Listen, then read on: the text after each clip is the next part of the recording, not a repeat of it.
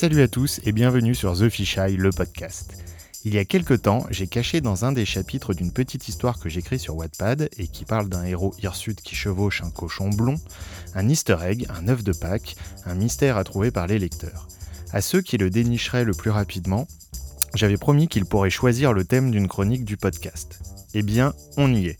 Cette chronique est donc dédiée à Alexis et à Chapi qui m'ont donné le thème la littérature fantasy. Et bah ma frangine, un thème comme ça, je me suis senti bien bête quand j'ai appris que je devais faire une chronique dessus. Ça m'a demandé du temps car je n'ai pas lu des tonnes de bouquins dans le genre, même si j'en apprécie les classiques. Et au bout du compte, je me suis lancé. Alors je me jette à l'eau, quitte à faire hurler tous les spécialistes dans des directions complètement anarchiques, car comme vous allez le découvrir, ils ne sont pas souvent d'accord entre eux non plus sur les définitions du genre qu'ils chérissent. C'est quoi la fantaisie? Pas la fantaisie qui s'écrit IE, qui fait que parfois on aime se mettre une plume dans le derrière et des lunettes rouges à la fois rondes et carrées, mais la fantaisie avec un Y, comme tout bon anglicisme, qui est un style littéraire. Alors vous me direz, ça doit être à peu près la même chose. On met une veste à paillettes et des bijoux de surfeur au Père Goriot, le tour est joué. Eh ben non, pas du tout, monsieur dame, ça n'a rien à voir. On parle de la fantaisie qui a fait naître des nains, des elfes, des arbres qui parlent et des dragons. Ces derniers qui ne sont d'ailleurs ni plus ni moins que de gros lézards volants accros au jalapenos, ces petits piments mexicains qui font le bonheur des fast-foods et des proctologues. On parle de la fantaisie qui nourrit les rayonnages des librairies du monde entier, de Vesoul à Levallois-Perret, en passant par Tombouctou et les terres du milieu. Car un bon ouvrage de fantaisie, avant toute autre chose, c'est un pavé, voire une succession infinie de pavés dépassant parfois allègrement chacun le millier de pages. Oui, le millier. Car de Tolkien à Pratchett, tous les auteurs de ce genre foisonnant ont besoin de créer un univers et d'y émerger le lecteur. Et c'est bien là une des caractéristiques des romans du genre. Chaque artiste a besoin d'inventer un monde qui a autant d'importance que l'intrigue qu'il veut y faire jouer. Beaucoup d'ailleurs dessinent des cartes et inventent des bréviaires et même des bestiaires pour que le lecteur puisse s'y retrouver et se sentir à l'aise avec toutes les inventions. Car il faut pouvoir comprendre ce qu'on lit.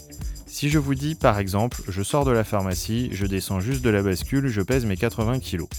Vous visualisez bien la scène, les repères sont clairs pour vous et vous vous dites en plus que j'ai dû gagner un sacré pari pour réussir à placer du Sandrars dans cette chronique et vous avez raison. Mais si je vous dis mon transmoi subplane hors de l'échoppe du lycoromètre et mon diagramme astrocubital est environ 100 picoloutres. Vous êtes perdu, non? Et vous avez donc besoin qu'on vous guide pour tout comprendre. D'où les longues descriptions et ou les nombreuses annexes dans ce type de roman. Par contre, si vous avez compris ce que j'ai dit, c'est que vous êtes vous-même un nain elfe guerrier des terres presque du milieu du troisième cycle des chronofacteurs et on se demande donc ce que vous fichez là. Mais peu importe.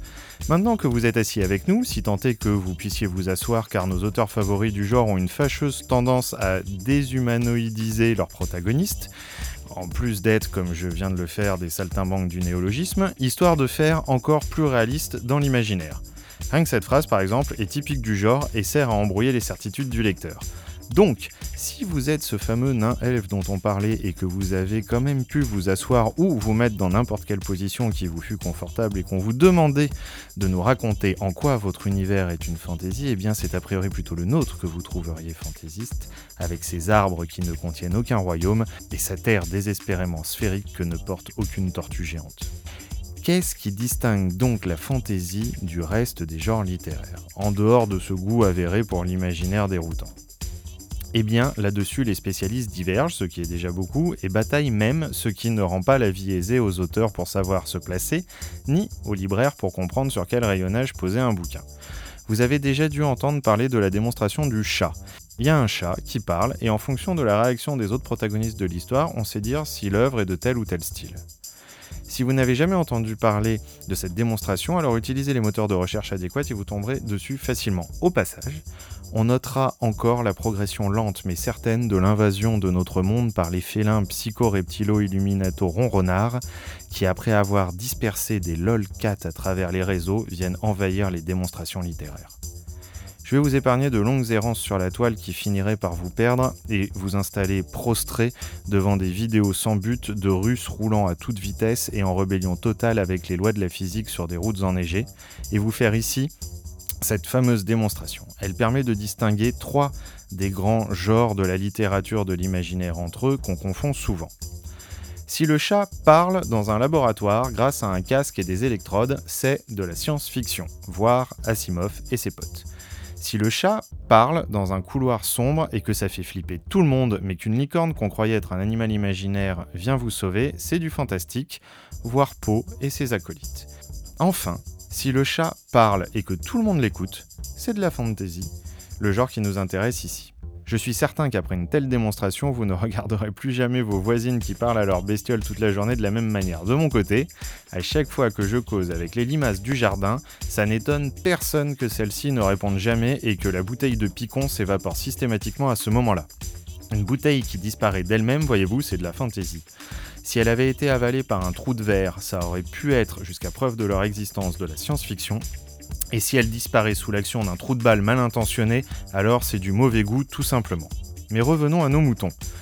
Moutons à qui on peut donner une conscience et une fonction afin de rester dans le ton de la fantasy. Revenons donc à notre assemblée consultative de moines moutons télékinésistes et citons les auteurs du genre qui m'ont marqué.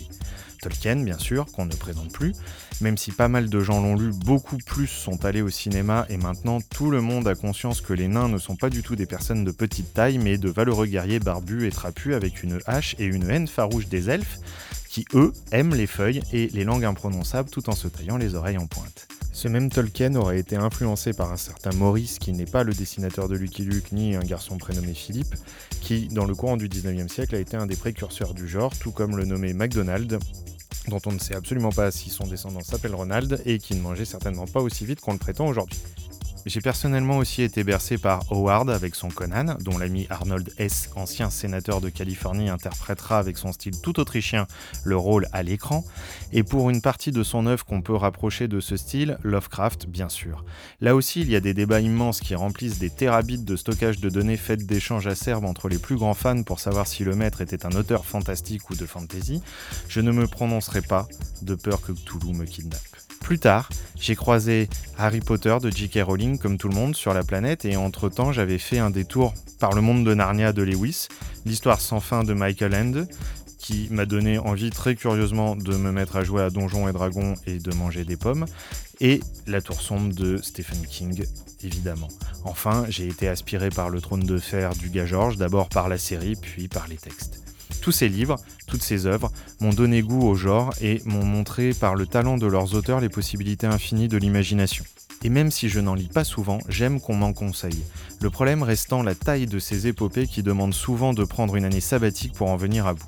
Évidemment, je ne vous parle ici que de littérature et en aucun cas de toutes les expressions possibles de ce style qui s'étend sur tous les modes.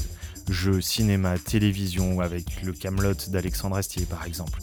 Je suis d'ailleurs pour ma part beaucoup plus adepte de fantasy comique car je trouve que le genre s'y prête à merveille puisque l'auteur peut créer ce qu'il veut sans avoir besoin de justification autre que celle de son imagination. J'ai découvert tardivement, je ne sais pourquoi, Pratchett, mais je m'étais régalé du donjon de Nahelbug, des Monty Pythons, euh, de l'Anfeuse de Troyes et de l'excellente véritable histoire du petit chaperon rouge pour ne citer que ces quelques exemples. Je ne suis pas assez féru d'histoire de la littérature pour vous en faire une plus grande analyse, mais ma perception est que bien que ce soit une littérature dite jeune et moderne qui a succédé à un fantastique plus traditionnel, on retrouve néanmoins exactement les mêmes intentions que celles qui ont forgé la mythologie antique dans les récits classiques. Aussi, je conclurai mon petit voyage dans ce monde en disant que la fantasy est la littérature de l'imaginaire par excellence et qu'elle permet à ses auteurs de nous faire vivre des aventures qu'on ne pourrait pas transposer dans le monde réel. Si vous n'avez jamais tenté le coup, alors il y a forcément un genre de fantasy qui vous conviendra, que ce soit comique ou dark, héroïque, arthurienne, médiévale fantastique, urbaine, animalière, space et encore bien d'autres. Vos libraires préférés, où qu'ils soient, seront là pour vous conseiller. De mon côté, je vous laisse. Je vais attaquer le 16e tome des chroniques du Disque Monde de Terry Pratchett. Je vous dis à bientôt et d'ici là, soyez heureux.